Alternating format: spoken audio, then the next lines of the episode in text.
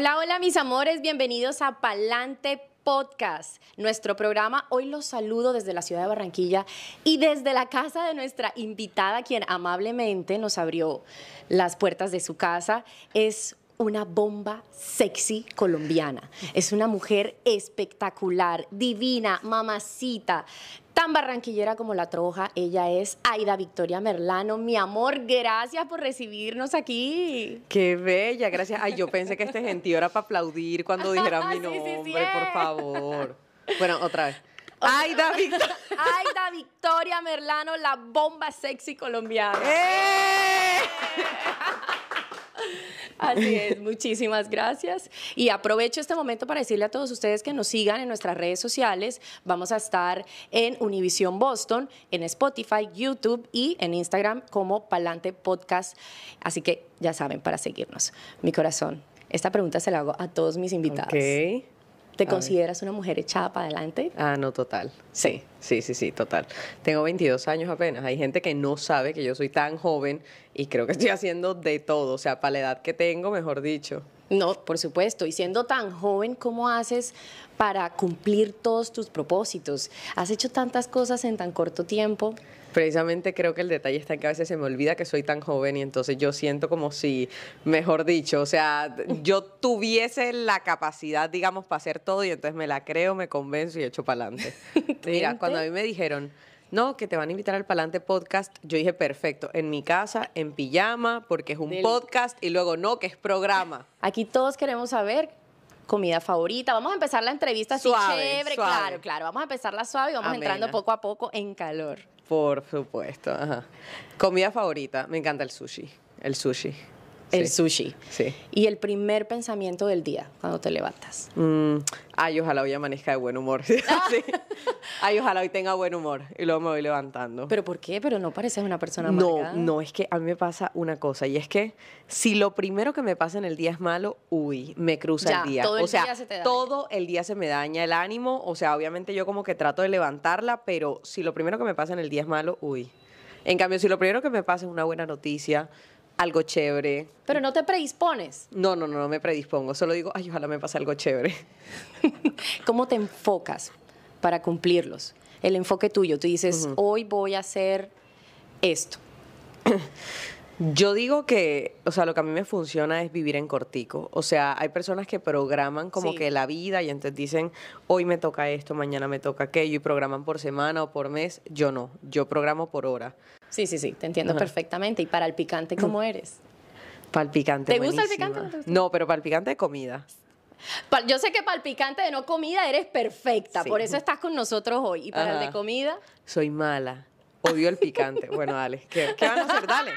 Así soy yo. Dale. dale, o sea, dale, vamos sí. a hacerle picante. ¿Qué le vamos a hacer? El picantico con, con la empanadita. Hágale. Entonces, eso. Uh, Y así. y pero para la empanada soy buenísima. Ah, bueno, entonces, pa- empanada con un poquito de picante y así le damos paso a nuestra sección que se llama picante. Bueno, y aquí les cuento que Aida lleva media empanada. Sí, les dije, graben rápido. Con un mordisco. Listo el picantico en la empanada. ¿Qué tal? ¿Lista para la primera pregunta? Hágale. Ajá. ¿Le echo el picante? Eso, Ay. échale el picante. Échale el picante. Pero me dicen que es muy fuerte, entonces ahí le puse nada más un chorrito. Pero para que vayamos entrando en, en picante. en picante, en calor. Muy rico. Marica. Bueno, ese era el suave. Agüita, agüita, agüita para esta agüita. Vamos a pasarlo con agüita. Y, ca- y, y mientras vayamos así avanzando en nuestras preguntas, agüita cuando quieras, para que sea mucho más fácil digerirlas. Qué picante tan hijo de puta. Mm. A ver, va la primera. Espérate un momento. Traga, traga, traga. Bájale, bájale. Se fue todo el vaso de agua de una sola vez. Mira, esto es una maldad. Este- No, marica, me pica la boca horrible. esto es una maldad. Y esto pica a la entrada y pica más a la salida. Estoy despreocupada por mañana. Uy, marica, no. Listo. Pero dar. ¿Ya? Espérate que todavía lo... Bueno, entonces yo voy entrando aquí en, en calor, para que te pique menos. O para que te pique la boca y me cuentes un poquito más. Nosotros Pero es que al contrario, esto ahora ya. Uy, no, marica. vimos Pero es que tengo todavía aquí, me pica la lengua. Uy, qué cosa tan horrible. Bueno, vamos con esta para que se te vaya Sí. quitando el picantico que La tienes. venganza no es buena, pero es satisfactoria. Sonrisa de maldad. Aida, tú has hablado abiertamente que no tienes ningún problema con tener un encuentro con una mujer. Es más, yo lo vi en tus redes sociales. Ah, pensé que había visto y yo cuándo. No, pero lo vi en tus redes Ajá. sociales. Pero te le medirías a tener una relación. Eh, depende. Depende. Porque yo pienso que esta de pronto hasta sería la relación ideal. Como que si yo me enamoro de una mujer y ella me deja salir con hombres en paralelo a mi relación, Ajá, ay, ajá. yo sería feliz. De verdad. O Sí, sea, claro. con dos.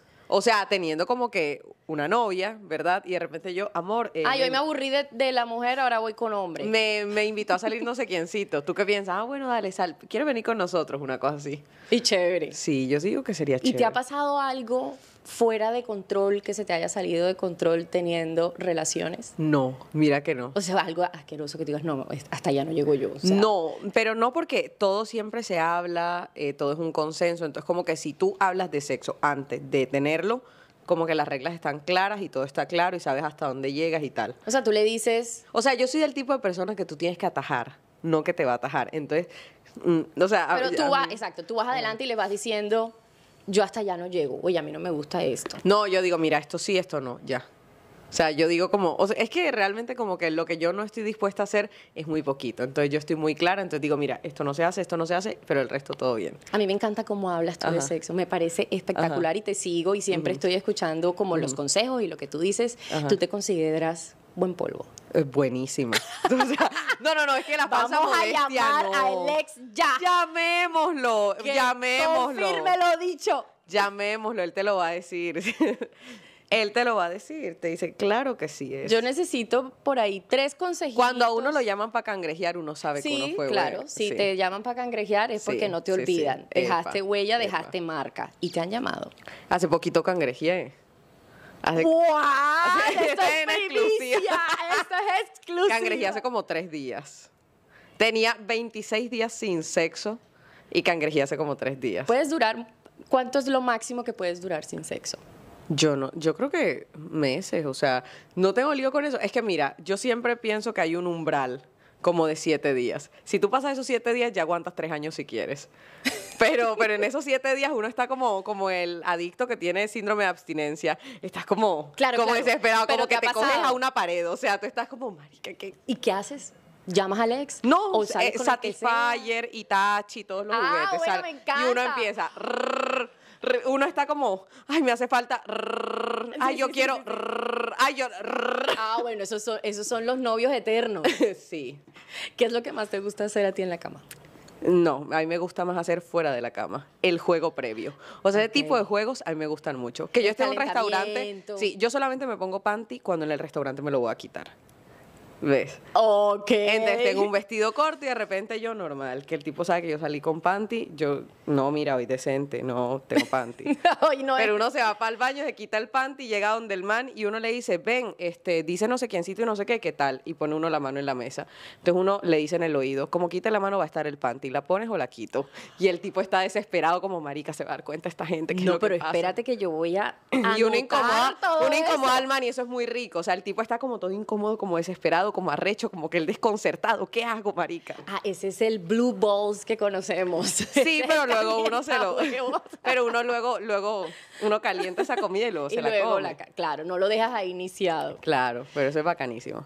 Tú, tie- tú eres una mujer espectacular y sabes que todos los hombres, mejor dicho, se enloquecen contigo. Mm. ¿Has tenido de esas propuestas a cambio de, de dinero, de Ah, plata? sí, que te digan, sí, mira, sí, yo quiero que salgas conmigo. Pero mira que es bien que- curioso porque a mí nunca me han hecho una propuesta como tal de, mira, por salir conmigo se te da esto. O sea, de esa manera no. Me buscan es más como en el sentido de que yo te quiero poner a vivir así y te quiero dar esto y te quiero dar esto, pero Ah, porque seas mi mujer. Pero no hay una propuesta sexual. O sea, claro que es sexual, pero lo que te digo es que no es como tal del polvo, sino que te quiere agarrar de mujer. Como que, marica, si tú estuvieras conmigo, yo te quiero poner esto, te quiero poner aquello, y uno sabe por el tipo de persona que sí, pero uno dice no. Y es porque siento que el sentido del dinero, más que lo que puedes comprar con él, es lo que a ti te cuesta. Entonces, si el dinero es fácil, la satisfacción personal se queda a un lado. En cambio, cuando tú te lo sudaste, te lo guerreaste, o sea, yo te digo una cosa, que tú vengas aquí a mi apartamento y me digas, oye, qué lindo tu apartamento, tiene el plus más grande del mundo porque yo me lo he trabajado, ¿sí me entiendes? Aquí, o sea, el sofá me lo trabajé yo, las, o sea, todo, todo, todo. Hasta el vaso de la cocina que con el que tú te tomas el agua me lo trabajé yo. Entonces, eso para mí tiene una satisfacción del triple a que si fuera Kumman un día me regaló un apartamento, yo me metí ahí No, no y es como no lo vas a valorar. Exacto, entonces yo yo lo que valoro es lo mío, lo que yo me trabajo y yo esto es mío porque yo me lo trabajé. Orgullosamente. Total. un actor, un cantante colombiano que tú digas, voy pa'lante. Voy- No, voy pero imagínate. No, es que ahora es un peligro. Porque si llegan a tener pareja, esas mujeres se sollan. No, pero uno puede decir, me encanta. me ya yo no encantaría". puedo decir ¿Por eso porque la gente cree que yo automáticamente voy Ya se lo comió. o me lo voy a comer. No. Porque uno tiene. ya ni crush tengo yo.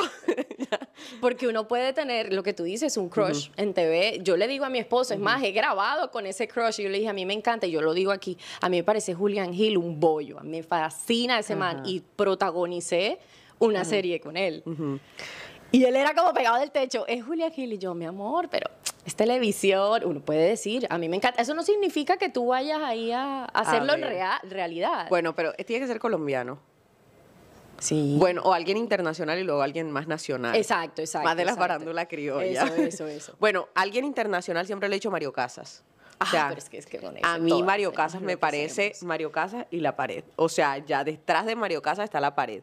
Tipo divino, lo veo en las entrevistas, lo escucho hablar y es como Wow. alguien que no es como mi crush, pero muero por conocer, o sea, de una manera salvaje. Creo que es el- la persona en el mundo que yo más muero por conocer a Residente. O sea, soy re fan de ese hombre. Y ya de la farándula nacional, ¿quién será? Alguien así que yo diga que está chévere, que... Que está chévere, sí. Yo- vamos a decir un James Rodríguez. Lindo, un James Rodríguez, sí. Pero Aparte ese, tiene como- ese tú lo coges así con el dedito Pero es que, chiquito y es le que das tiene es que a ti algo. te gustan como que como que- cara de bobos. Ah. es que James se Ya, ve como, ya. como lindo, pero se ve que es todo como decentico, que uno Por lo eso, agarra por, el cuello y hace con él lo que quiera. así, los que Sí. se care- cara bueno, care novio. Sí, carenovio. James es full carenovio. Pero para uno agarrarlo y darle como tres vueltas. Como, Como las el James películas. viendo esto diciendo, sí. Mañana tendrás el mensaje de James en tu Instagram. ¿A quién le va a dar tres vueltas, hijo de puta? ¿Qué tal estuvieron las preguntas picanticas? Chévere. Ah, estas son las picantes. Ah, no, pero Ah, ah, es que no. Ah, bueno, entonces ha- hazme tú una a mí picante, a ver. Una... Hoy yo soy la entrevistada. ¿Cuál es tu fetiche?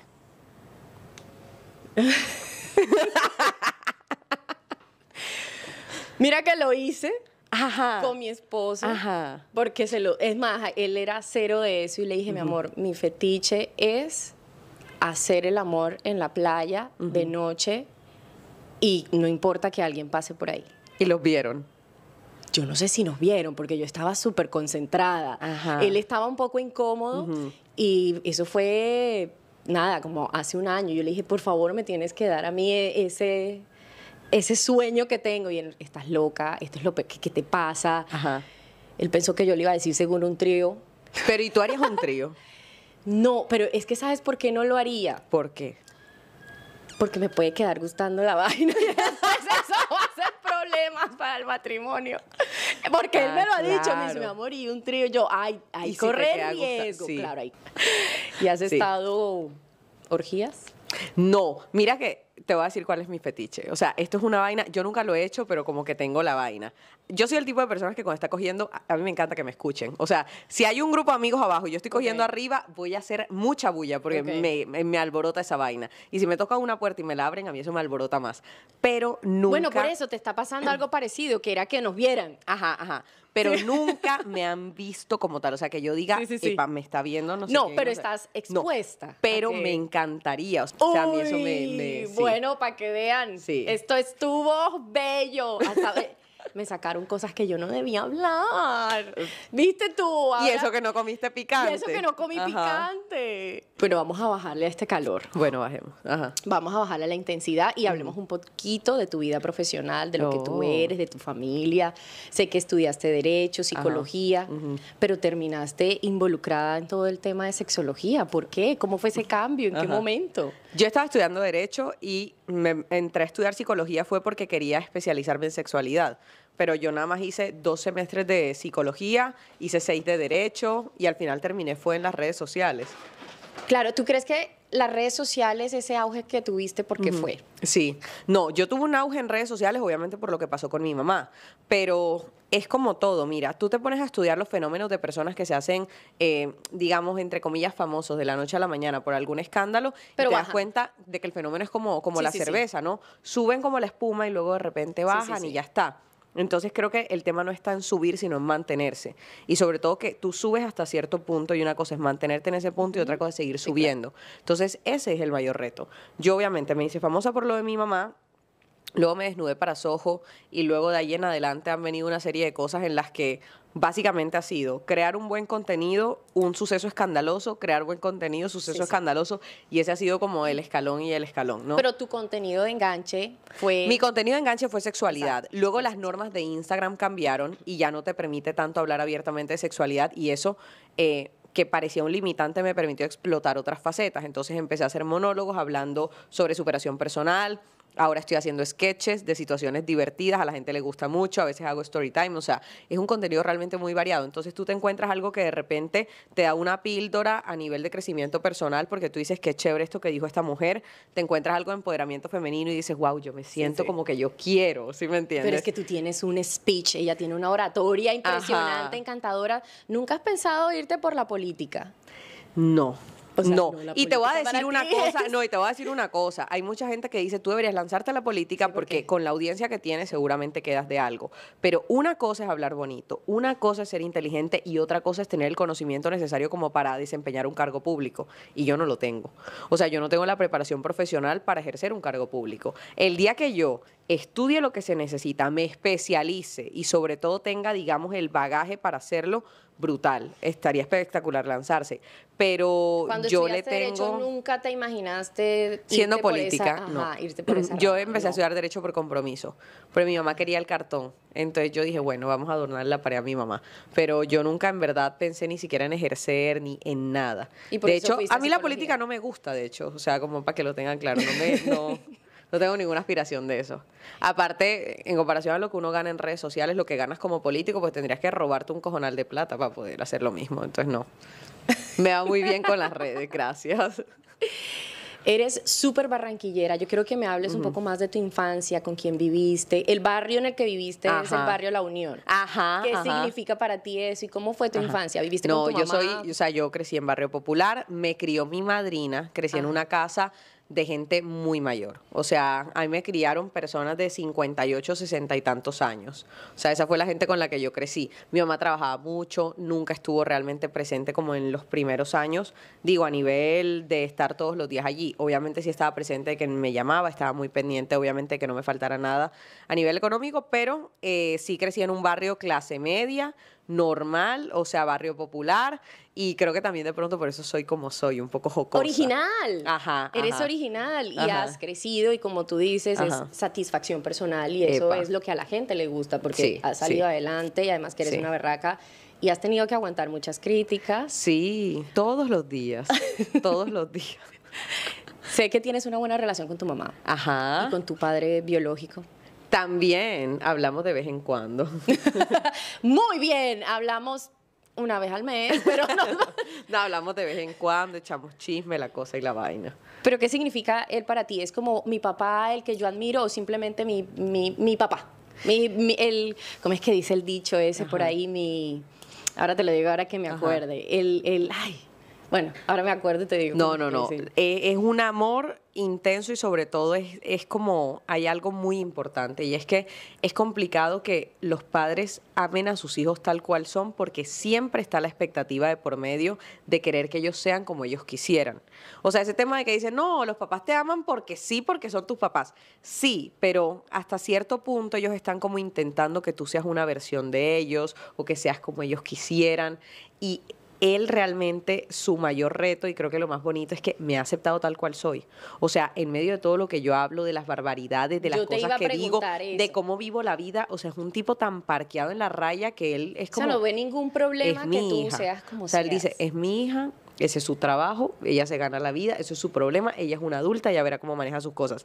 En ese sentido ha sido mucho más maduro emocionalmente que mi mamá. De verdad, yo Sí. pensé que al revés. No, mi mamá sí es yo veo a una vaina, la uy, no. hablar igual que tú. Es más, esa sensualidad y esa fogosidad no la heredaste de ella. La fogosidad sí la heredé de ella, lo que pasa es que luego ella viene a decir, tú por qué eres así, yo pues marica porque me parió la vecina.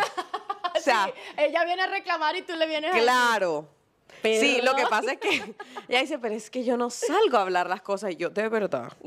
O sea, usted no anda publicando chat con gente. Pero te regaña, te regaña. Claro. O sea, cuando saliste en Soho, Ay, no, cuando salí en Soho, ella en ese momento todavía no, no la habían eh, vuelto a capturar en Venezuela. No, ella estaba escondida, pero ella me mandaba razones y yo era como, eso no viene de mi mamá. te mandaba regaños. Me mandaba con Luego sí fue una vaina que ella decía como de que yo no puedo creer que tú hicieras eso, que por qué. O sea, yo tuve mil conflictos con mi mamá. De hecho, en todo este camino de, de tener una buena relación con ella, o sea, han habido muchos baches. Yo tuve seis meses sin hablar con mi mamá. que Pero no yo- por la situación que No ella por la vivió. situación, sino porque yo le quité el habla.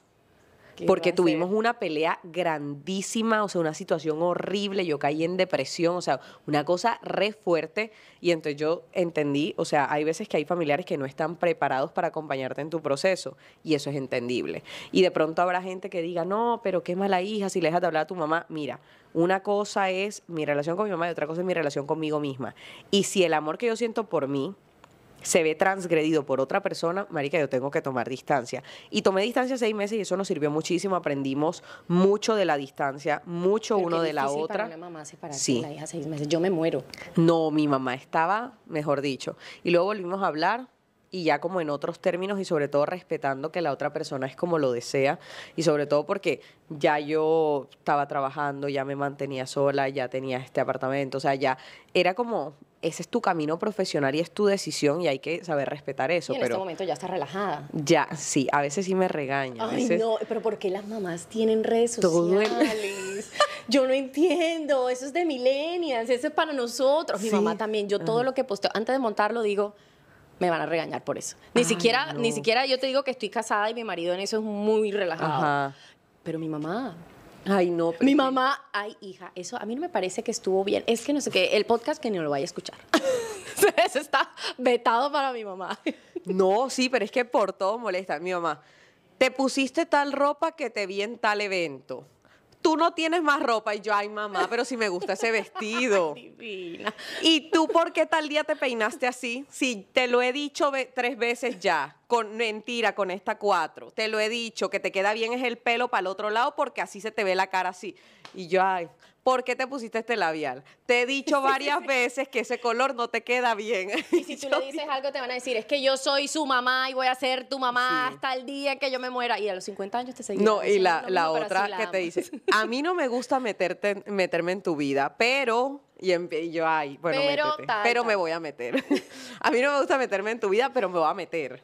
o sea, Bueno, mamá es mamá y o sea, ser mamá Sí. de todas son iguales y aman a sus hijos así. Sí. Yo sé que tienes carro porque por ahí vi que lo dejaste olvidado en el aeropuerto. Sí, se que quedó tirado por allá. No, mija, tú eres bien despistada.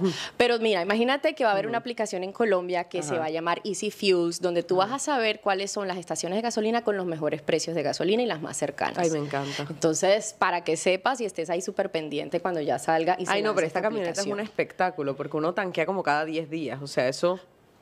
Bueno, eso es y lo un cactus, marica, es un cactus.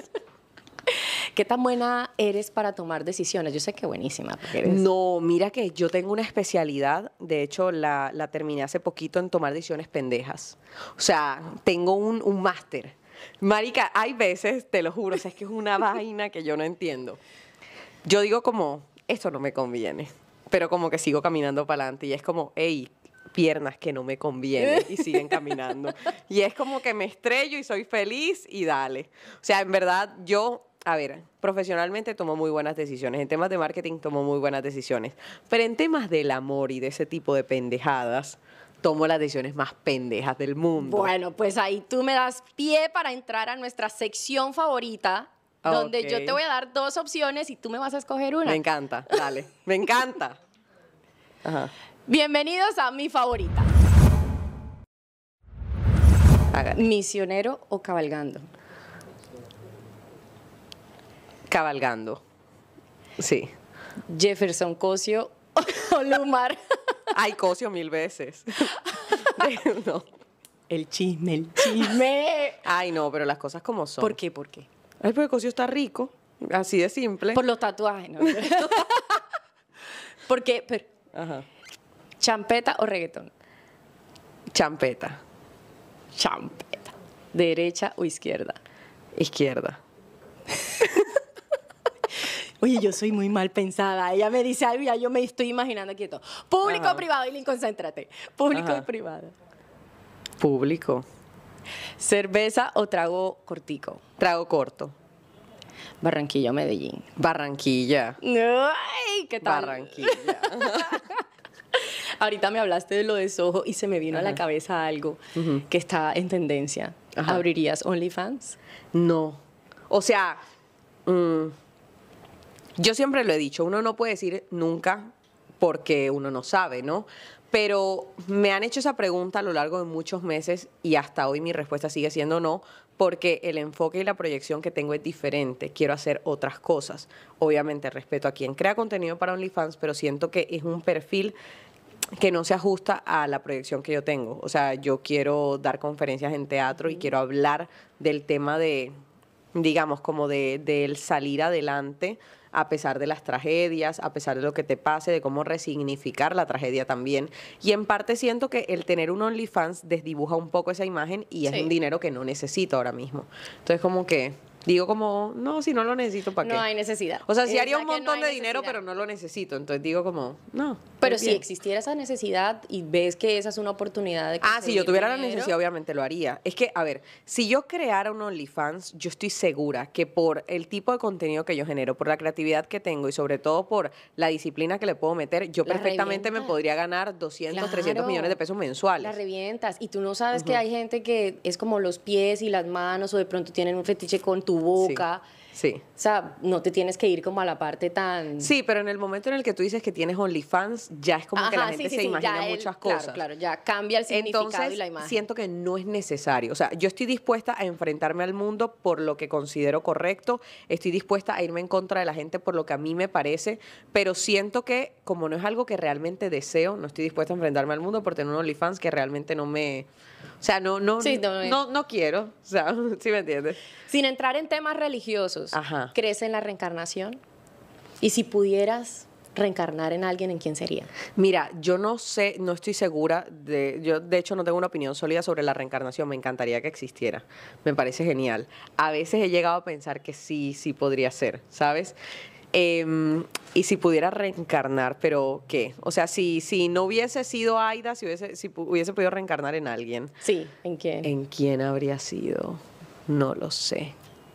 Mm, me has hecho una pregunta bien difícil. Ay, no, ya sé. Habría sido, habría sido residente. Ella ama Residente. Amo ese man. Te encanta, Me lo encanta, admiras. Además que encanta. tiene la oratoria tuya y escribe muy bien. Uy, sí. es todo sí, sí, un sí. poeta y cuando escribe es No, maravilloso. yo me muero. Yo creo que el día que lo conozca me privo. O sea, una cosa loca. que haría. Cuéntame qué fue lo que pasó en carnavales. Es que tú eres un personaje echado para adelante. Sí. Por eso es que la gente te quiere y eres una persona muy especial. Gracias, Ay, Aida, no, por acompañarnos. De verdad, una entrevista Chévere, así es que me gusta que hablen, que se suelten, que, que pasemos rico este momento. Y yo sé que, Que todos los que nos están viendo y nos están escuchando están encantados con tu entrevista. Así que ya saben, síganos en todas nuestras redes sociales, en arroba palante.podcast. Estamos en Univision Boston, en YouTube, en Twitter, en Facebook y en Spotify para que nos escuchen. Por todos lados. todos lados. Para que nos vean, nos escuchen. nos vean, nos escuchen, nos sientan y nos disfruten. Gracias. Hay un placer, amor. Chao.